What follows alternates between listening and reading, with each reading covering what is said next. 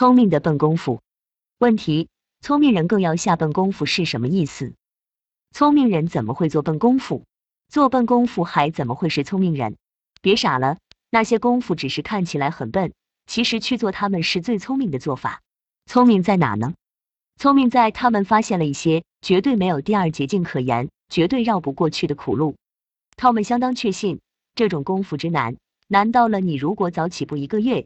世界上任何的另一个人，哪怕拿着无限的资本做后盾，也绝对没有可能在你不松懈的前提下超到你前面去，因为这个功夫实在实在是太笨了，没有任何办法能投机取巧，没有任何办法能绕道。唯一最快的凿穿这厚厚的玄武岩层的办法，就是靠一个聪明到你这个程度，有同样罕见的机缘，有同样深厚的经验，有同样难得的资源的人，抱着绝不旁顾的决心，抗拒一切其他机会成本的诱惑。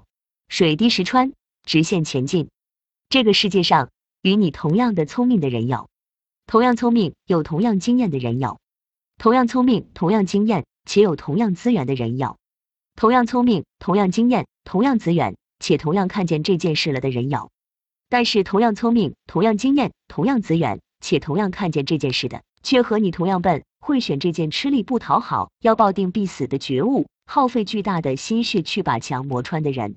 还有，你有的条件，他们全都有了。在这件事上，他与你唯一的差距就是他们没你这么笨，肯拿这么好的材质、这么好的资源、这么优势的地位干这个，所以你才有比较大的希望会赢。满足上面这全部条件的绝妙笨功夫，是需要绝顶聪明、绝佳运气才有机会触摸得到的，不是绝顶聪明外加极端努力，你怎么知道这件事确确实实没有其他捷径可走？老天真的是爱聪明绝顶，却可用来做人绝不肯做的笨功夫的笨小孩的。上天给聪明人们安排了这样一种不做笨事就别想赢的天然禁止令，真的是对人类一种极大的仁慈。那些石墙注定要靠这种极聪明的笨人才有可能凿穿。那墙背后一片阳光普照，海阔天空。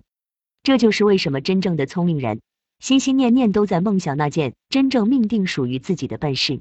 这种绝妙的笨事。是聪明人可以心安之处，最平安的归宿，最恰如其分的死所。没有体会过的人难以理解，没有与我一样聪明的人会和我一样傻，是一种什么样的幸福？